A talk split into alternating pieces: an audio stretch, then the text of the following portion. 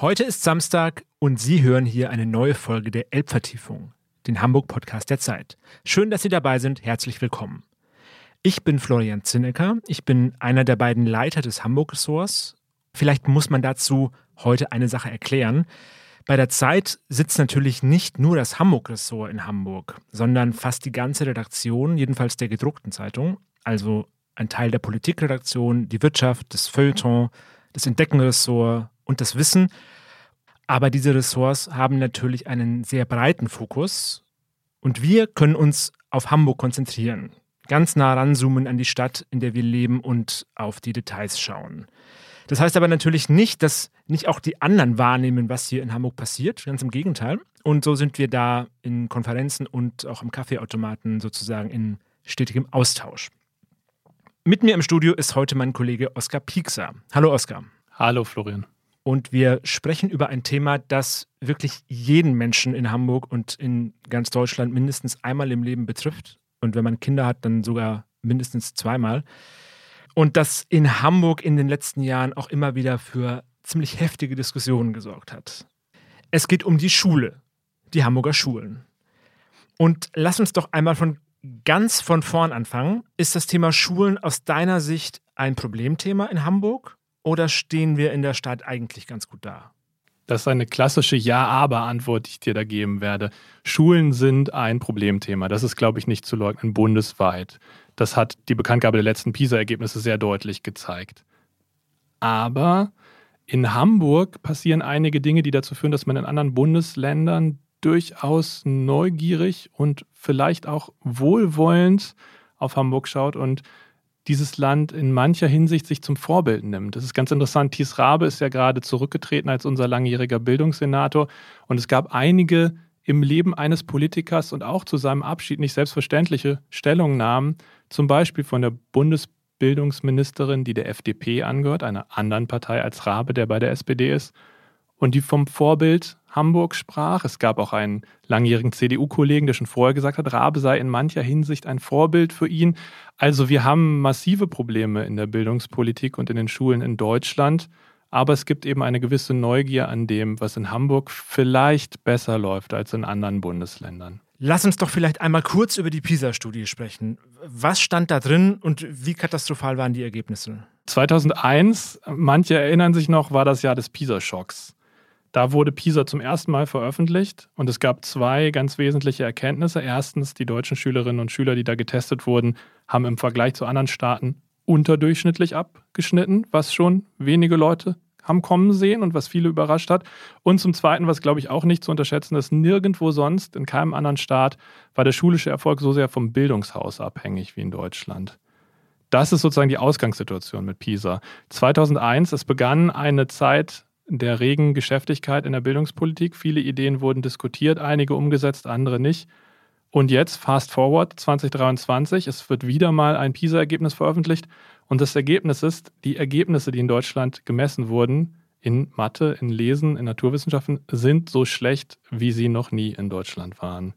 Also wir sind sogar noch hinter 2001 zurückgefallen. Das aber ist die Lage in ganz Deutschland, oder? Also das sagt noch nichts speziell für Hamburg. Das stimmt schon, aber es ist jetzt nicht so, dass wir wirklich daraus ableiten könnten, dass in Hamburg irgendwas besser läuft als anderswo. Als Thies Rabe die Ergebnisse damals kommentiert hat, Ende letzten Jahres, da ließ er sich zu der Aussage hinreißen, naja, wenn jetzt nur Hamburger Schülerinnen und Schüler mitgemacht hätten, dann hätten sie vielleicht ein bisschen besser abgeschnitten.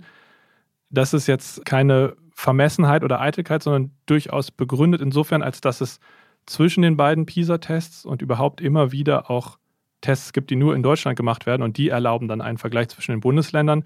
Und da hat sich Hamburg tatsächlich ganz gut entwickelt. Also insgesamt sind diese Tests durchaus ein Grund, sich besorgt zu zeigen. Aber relativ zu anderen Bundesländern hat sich Hamburg in den letzten Jahren gut entwickelt in der Bildungspolitik. Gibt es denn Empirie darüber, wie viel besser es in Hamburg läuft oder in welchen Punkten es hier besser läuft? Also einer der wichtigsten Tests, die es gibt, die man sich angucken kann, heißt IQB Bildungstrend. Und da werden in verschiedenen Altersgruppen verschiedene Kompetenzen abgefragt. Zum Beispiel Leseverständnis in Deutsch, Hörverständnis in Englisch, mathematische Kompetenzen, naturwissenschaftliche Kompetenzen. Und daraus ergibt sich dann eben ein Vergleich, wie die Schülerschaft unterschiedlicher Bundesländer abschneidet. Und klassischerweise ist es so, dass die Stadtstaaten Berlin, Bremen und Hamburg da die letzten drei Plätze immer wieder neu unter sich verteilt haben. Zuletzt gab es aber durchaus auch Ausgaben des IQB-Bildungstrends, wo Hamburg auf einmal unter den besten vier Ländern war. Du hast dir ja selber auch ein Rechercheprojekt oder fast schon ein kleines Forschungsprojekt vorgenommen, um selber herauszufinden, wie Hamburg denn im Vergleich zu den anderen Bundesländern dasteht. Erzähl doch mal, was deine Idee dabei war. Ja, es gibt ein paar Sachen, auf die man in Hamburg sehr stolz ist, wenn man hier mit den Bildungspolitikerinnen und Bildungspolitikern spricht, die einem teilweise auch aus anderen Ländern gespiegelt werden. Etwas, was in Hamburg sehr viel mehr passiert als in anderen Bundesländern, ist eben das Testen. Also es gibt diese internationalen Vergleichsstudien, von denen PISA die bekannteste ist. Es gibt die bundesweiten Vergleichsstudien wie den IQB-Bildungstrend und es gibt dann auch nochmal nur in Hamburg Vergleichsstudien, die die Hamburger Schülerinnen und Schüler in bestimmten Kompetenzen abfragen und zueinander in Beziehung setzen. Die heißen zum Beispiel Kermit, wie, wie Kermit der Frosch, aber auch kurz für K Kompetenzen und ermit, ermitteln, also Kompetenzen ermitteln. Und es wird durchgeführt in den Klassen 2, 3, 5, 7, 8, 9. Das war durchaus nicht unkontrovers, als das eingeführt wurde, weil man eben das Gefühl hat, die Kinder werden hier bis an die Belastungsgrenze getestet. Aber was diese Tests eben ergeben, die verschiedene Kompetenzen in verschiedenen Jahrgangsstufen abfragen, also zum Beispiel das Leseverstehen, das Hörverstehen in Englisch oder Deutsch, Rechtschreibung, Mathe, Naturwissenschaften, ist, dass der für das individuelle getestete Kind zuständigen Lehrkraft gespiegelt wird, wo Förderbedarfe sind.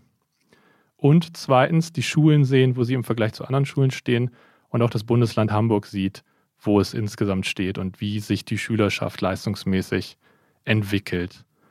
Das ist etwas, was Teil einer empirischen Wende ist, die es in der Bildungswissenschaft gegeben hat, die mit der PISA-Studie ihren ersten deutlichen Ausdruck fand und die in Hamburg vielleicht mit ein bisschen mehr Leidenschaft vorangetrieben wird als in anderen Bundesländern.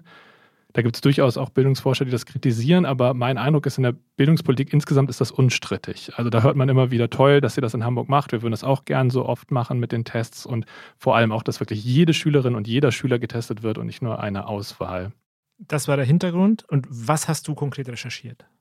Es gibt verschiedene Maßnahmen, die über dieses Testen hinaus etwas sind, wo man in Hamburg stolz drauf ist und wo es dann schon ein bisschen schwammig wird, wenn man guckt, wie ist es eigentlich in anderen Bundesländern. Also vor allem die Hamburger Bildungspolitiker sagen, das ist toll, dass wir das machen und wir sind auch die Einzigen, die das so gut machen. Und die Frage, was stimmt es denn wirklich? Ähm, drei Maßnahmen, die man als Hamburger Errungenschaften sozusagen hier feiert. Eins ist die beitragsfreie Kita. Da ist formal gar nicht die Schulbehörde zuständig, sondern die Sozialbehörde. Aber mittlerweile sind sich eigentlich alle einig, dass es Quatsch ist, Bildung erst anzufangen, wenn die Kinder in die erste Klasse kommen, sondern gerade bei sowas wie Sprache lernen und so weiter muss in der Kita losgehen. Und in Hamburg gibt es eben fünf Stunden kostenlose Kita und ein Mittagessen für alle. Erste Maßnahme. Zweite Maßnahme. Es gibt hier schon mit viereinhalb Jahren, also zu einem sehr frühen Zeitpunkt, eine Untersuchung der Sprachkompetenz der Kinder und eine darauf aufbauende, verpflichtende Sprachförderung. Und drittens, es gibt eine beitragsfreie Ganztagsbetreuung und auch eine sehr günstige Ferienbetreuung. Und da haben wir eben, das war das, womit wir auf PISA reagiert haben, bei allen 16 Bundesländern angefragt, wie es eigentlich bei denen bestellt ist, um uns dann hoffentlich ein Urteil bilden zu können, ob Hamburg da wirklich besser dasteht als andere Länder. Und was kam da zurück? Das kommt ein bisschen darauf an, welche Maßnahme man sich anguckt. Also bei der Kita zum Beispiel ist es so, dass sich da relativ viel tut. In Niedersachsen und Bremen ist zum Beispiel seit 2018, 2019 die Kita ab dem dritten Geburtstag beitragsfrei. In Hamburg schon seit der Geburt. Also man kann hier ein Kind mit wenigen Monaten oder wann auch immer sozusagen die Schwelle ist, ab der eine Krippengruppe sagen würde, okay, wir nehmen das Kind, kann man das Kind kostenlos abgeben für fünf Stunden. In, in diesen beiden Bundesländern ist es am dritten Geburtstag. In Brandenburg wird es ab dem kommenden August soweit sein, dass man am dritten Geburtstag beitragsfreien Kita-Platz bekommt. In Berlin ist es besonders großzügig, da kann man ab dem ersten Geburtstag sein Kind bis zu sieben Stunden schicken. Also die Stunden und das Alter variiert immer ein bisschen. Aber grundsätzlich kann man sagen, es sind eher die Stadtstaaten als die Flächenländer, die kostenlose Kita-Betreuung anbieten. Also Bayern, Baden-Württemberg, Schleswig-Holstein machen das zum Beispiel nicht. Und es liegt sicherlich daran, dass es leichter ist, in urbanen Ballungsräumen eine flächendeckende Betreuung sicherzustellen. Es braucht Personal und Räume und so weiter und dass es in den Großstädten wahrscheinlich auch mehr als auf dem Land ein Wirtschaftsfaktor ist für die Fachkräftegewinnung. Also, dass wir gar nicht nur über ein bildungspolitisches Programm sprechen, auch, sondern auch darüber, was muss man eigentlich jungen Eltern anbieten, um die in eine Stadt zu locken, um die als Arbeitskräfte für einen Standort zu gewinnen. Aber ich verstehe das so, dass Hamburg da nicht unbedingt ein Vorbild war, sondern dass die anderen Schulbehörden bzw. Bildungsministerien selbst auf die Idee kamen, dass das eine gute Idee ist. Hamburg war sehr früh dran. Seit zehn Jahren gibt es hier die fünf Stunden pro Tag kostenlos. Das ist auf jeden Fall was, wo hier eine Pionierfunktion diesem Land zukam. Und wenn man sich die Beteiligungsquoten anguckt, vor allem sehr junger Kinder im Krippenbereich zwischen 0 und 3 Jahren, dann hat Hamburg auch unter den westdeutschen Ländern eine weit überdurchschnittliche Beteiligung. Also das Angebot ist nicht nur lange da, sondern auch mittlerweile sehr akzeptiert und wird gut angenommen. Bei diesem Thema ging es um Kita, also ja eigentlich das, was vor der Einschulung beginnt. Was ist denn mit der Schule selbst? Die Kita ist für die Schule schon total wichtig, weil das natürlich der erste Punkt ist, an dem Kinder erstens außerhalb der Familie sich an Regeln und an sozialen Kontext gewöhnen. Also sozusagen, wenn da so eine Form von Sozialisierung stattfindet, dann erleichtert das möglicherweise die Arbeit der Lehrerinnen und Lehrer in den Schulen. Das ist ein Punkt. Und ein anderer wichtiger Punkt ist natürlich, dass für sehr viele Kinder, nämlich rund 30 Prozent, die in Hamburg aus Familien kommen, wo in der Familie kein Deutsch gesprochen wird, die Kita auch der erste Ort ist, wo sie wirklich die deutsche Sprache einüben. Deswegen ist das schon was, wo die Schulbehörde auch einen Blick drauf hat, auch wenn das eigentlich gar nicht ihre Zuständigkeit ist, aber wo es eben darauf ankommt, dass Schulbehörde und Sozialbehörde gut zusammenarbeiten, um einen guten Übergang von der Kita auf die Schule zu ermöglichen. Und der findet dann Ausdruck in der viereinhalbjährigen Untersuchung, die es in Hamburg auch gibt, was auch eine Maßnahme ist, die es in der Form tatsächlich in anderen Ländern nicht in der gleichen Art gibt. Also wo jedes Land es ein bisschen anders macht, zu erheben, wie gut Kinder Deutsch sprechen und ob Deutschförderung notwendig ist. Das ist in Hamburg so, dass auch schon seit einigen Jahren jedes Kind mit viereinhalb, also nicht erst mit sechs oder so oder mit fünf, wenn es so unmittelbar auf die Einschulung zugeht, sondern schon ein gutes Stück vorher einmal in der Schule vorstellig werden muss. Also tatsächlich auch muss. Es ist nicht so, dass die Eltern eingeladen werden und wenn sie den Brief irgendwie aus Versehen ins Altpapier tun und nicht kommen, dann passiert nichts, sondern es wird sehr darauf geachtet, dass alle Familien mit allen Kindern vorstellig werden. Und dort wird Verschiedenes getestet, aber unter anderem auch das Sprachvermögen. Und eine Besonderheit in Hamburg ist eben, dass die Familien dann aufgefordert und also unverblümt gesagt gezwungen werden, ihr Kind, wenn nötig, in die Vorschule zu schicken. Also tatsächlich in der Schule an einem Sprachförderprogramm, was auf die erste Klasse vorbereitet, teilhaben zu lassen. Da ist Hamburg sehr streng und sehr früh dran. Das wird teilweise in anderen Ländern auch nachgemacht, aber das gibt es so in der Form, nach dem, was wir von den Landesministerien gehört haben, nicht. Und das ist wichtig, weil es anderswo passieren kann, dass ein Kind in die erste Klasse kommt und kein Wort Deutsch spricht, nicht auf einer Kita war, nicht in einer Familie ist, wo Deutsch gesprochen wird. Und dann hat man da ein Kind sitzen, was vielleicht intellektuell, kognitiv total gut mitkommen könnte, aber was einfach überhaupt keine Chance hat, dem Unterricht zu folgen, irgendwas zu lernen, was überhaupt keine Chance hat zu zeigen, was es kann und was vom ersten Tag in der Schule an negative Erfahrungen macht. Und das ist einfach, äh, ich würde sagen, pointiert grausam und dumm. Grausam dem Kind gegenüber, das in so eine Situation reingeraten zu lassen und dumm für ein Bildungssystem, sozusagen sich seine Problemfälle selber zu schaffen, anstatt frühzeitig zu fördern. Und da ist Hamburg auch früh dran gewesen und macht es sehr konsequent. Ich verstehe dich so, dass das nicht nur Maßnahmen sind, die mal beschlossen wurden, sondern dass die auch was bringen. Also es gibt einen messbaren Effekt. Naja, es ist halt super schwierig, Kausalitäten in einem wissenschaftlichen Sinne in der Bildungspolitik nachzuweisen, weil es keine Vergleichsgruppen gibt. Also da wir es hier mit Menschen zu tun haben und noch dazu mit Kindern, ist es jetzt nicht so, dass man sagen könnte, okay, 50 Prozent des Jahrgangs schicken wir in die eine Maßnahme, 50 Prozent des Jahrgangs halten wir diese Maßnahme vor und danach können wir ganz genau sagen, was diese eine Maßnahme gebracht hat. Also es gibt natürlich immer viele Faktoren, die Wechselwirkung haben und so weiter. Und wenn sowas wie Corona reinknallt, dann kannst du auch die schönsten Maßnahmen haben, dann hast du eine ganz andere Krise, die dazu führt, dass womöglich die Ergebnisse in so Leistungstests deutlich unterdurchschnittlich ausfallen im Vergleich zu den Vorjahren. Aber der Punkt ist halt, dass es, glaube ich, unstrittig ist, dass ein Kind am Schulunterricht teilnehmen können muss, um am Schulunterricht profitieren zu können. So, und deswegen ist diese Sprachförderung, glaube ich, ein ganz wichtiger Punkt und einer, wo auch andere Länder durchaus genau auf Hamburg gucken. Noch eine Sache, die es gibt, ist der Ganztag. Wir diskutieren gerade auf Bundesebene darüber, dass ein Rechtsanspruch auf Ganztag eingeführt werden soll.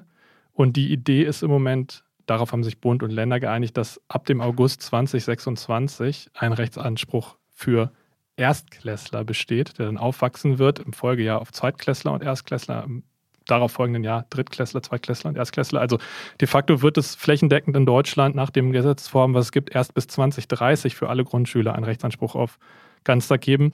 Und den gibt es in Hamburg schon seit 2012. Also seit 2012 ist gewährleistet, dass jedes Kind, was auf eine Grundschule geht und sogar bis zum 14. Lebensjahr auf einer Stadtteilschule, dass es von 8 bis 16 Uhr in der Schule bleiben kann.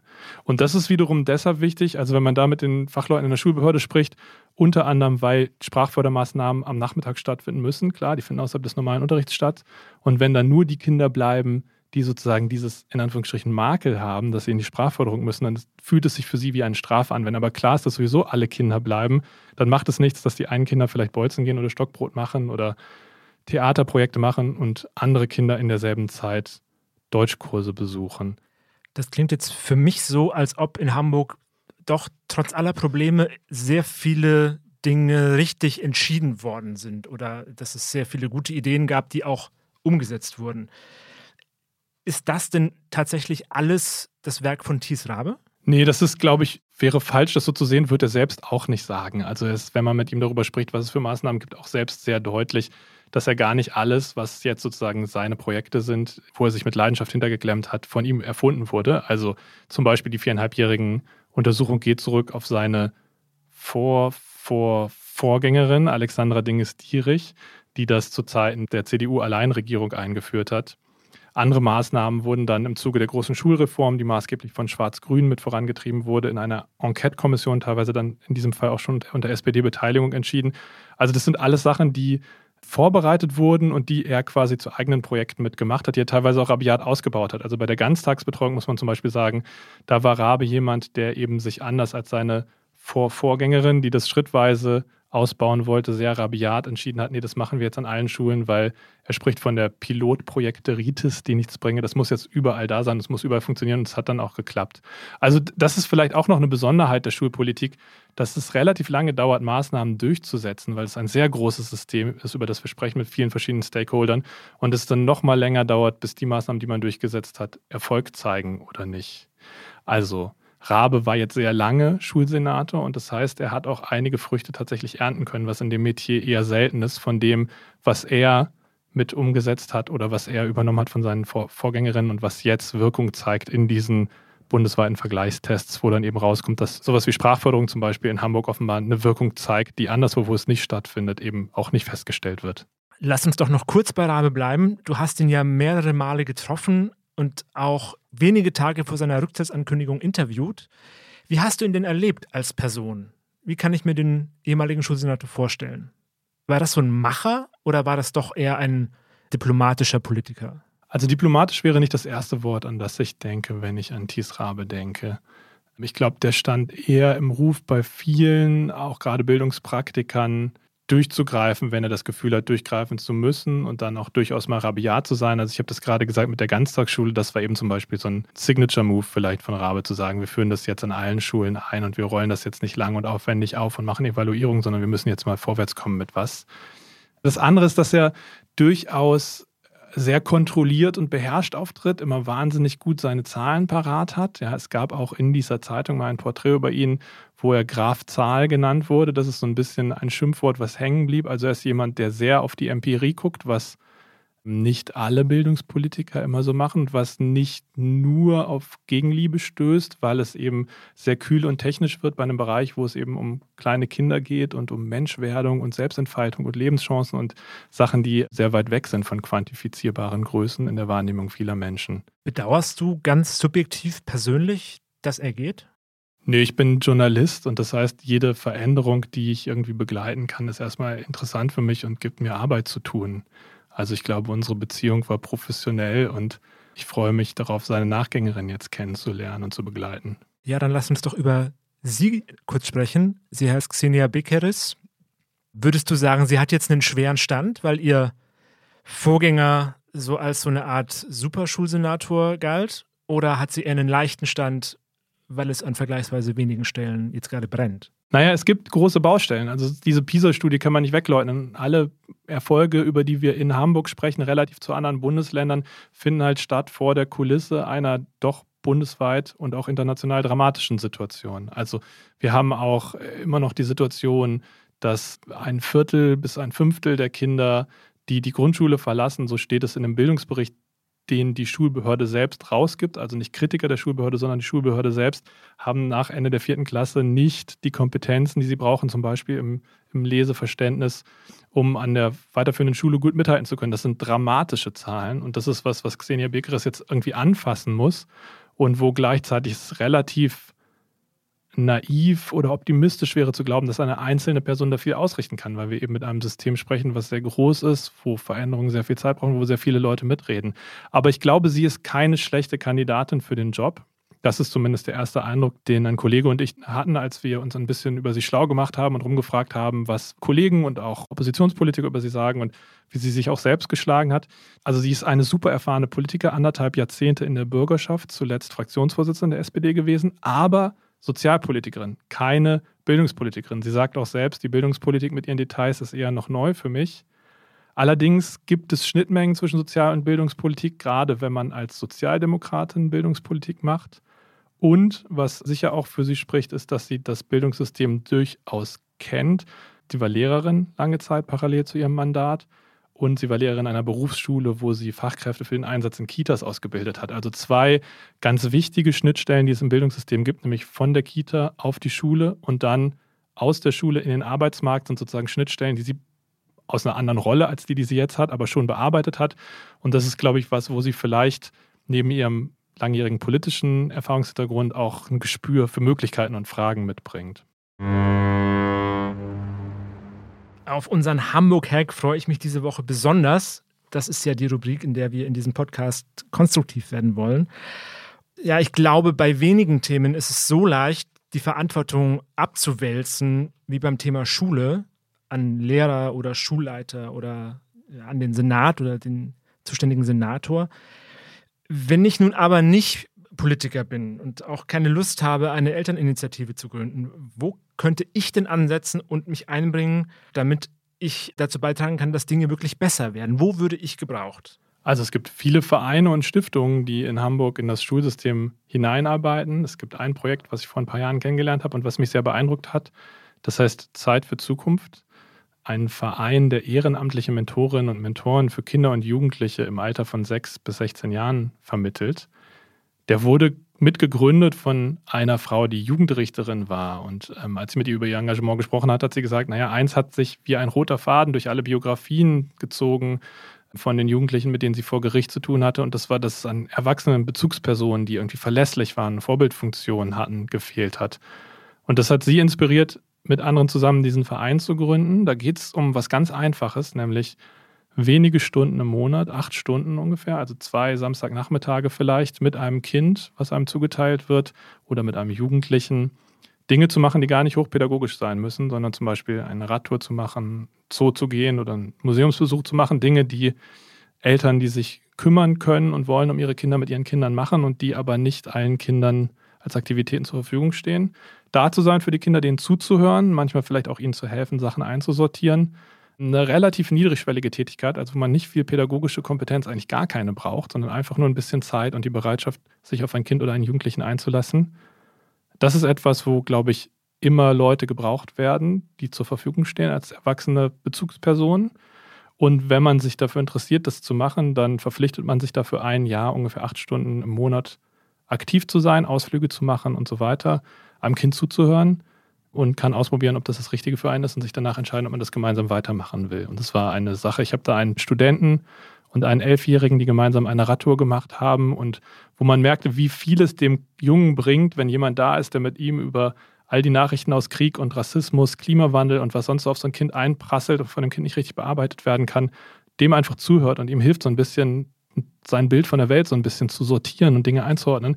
Das war sehr berührend und das ist eben eine relativ niedrigschwellige Sache, die man machen kann, das ist eine von mehreren Aktivitäten, die es in Hamburg gibt, von zivilgesellschaftlichen Akteuren, die nicht versuchen, das Schulsystem zu verändern oder Bildungspolitik besser zu machen als die Bildungspolitiker, aber in einem überschaubaren Rahmen Not zu lindern und, und mitzuhelfen. Das ist der Verein Zeit für Zukunft. Das findet man, wenn man das googelt. Und es gibt darüber hinaus eine Broschüre von der Schulbehörde, wo sich wahnsinnig viele von solchen Tandems, Mentoring, sonstigen Aktivitäten finden, die in Hamburg es ermöglichen, zu helfen, Kindern und Jugendlichen, gerade benachteiligten Kindern und Jugendlichen in der Schule gut mitzukommen und sich gut zu entwickeln. Die hat den Namen SMOIN, S-Moin, Smart und Hanseatisch. Ich weiß nicht, wer sich den Namen ausgedacht hat, aber wenn man Smoin, Smart und Hanseatisch googelt, findet man einen Überblick von allen Projekten, die es gibt. Und es sind wahnsinnig viele von Leuten, die Frühstück in der Schule zubereiten, bis hin zu Leuten, die Informatikkurse oder anderes machen, die helfen, sozusagen ein bisschen Druck aus dem System rauszunehmen und Kindern und Jugendlichen zu helfen. Ich bin mir sicher, das war nicht das letzte Mal, dass wir in diesem Podcast über Hamburger Schulen gesprochen haben. Die heutige Folge ist jetzt aber zu Ende. Vielen Dank für die vielen Einsichten und Einblicke und das gute Gespräch, lieber Oskar. Wie immer natürlich auch ein ganz großer Dank an das Podcast-Ressort von Zeit Online und an das Team von Pool Artists. Ohne die würden Sie hier nämlich gar nichts hören. Danke Ihnen fürs Zuhören, liebe Hörerinnen und Hörer. Sie erreichen uns wie immer per E-Mail an hamburg.zeit.de. Sie können den Podcast sehr gerne abonnieren und auch den Newsletter Elbvertiefung können Sie abonnieren. Das geht unter zeit.de slash Elbvertiefung. Podcast und Newsletter kosten Sie beide nichts. Ich wünsche Ihnen ein schönes Wochenende und freue mich schon auf nächsten Samstag. Dann steht hier wieder meine Kollegin Maria Rossbauer und ich darf zuhören. Machen Sie es gut, auf bald. Tschüss.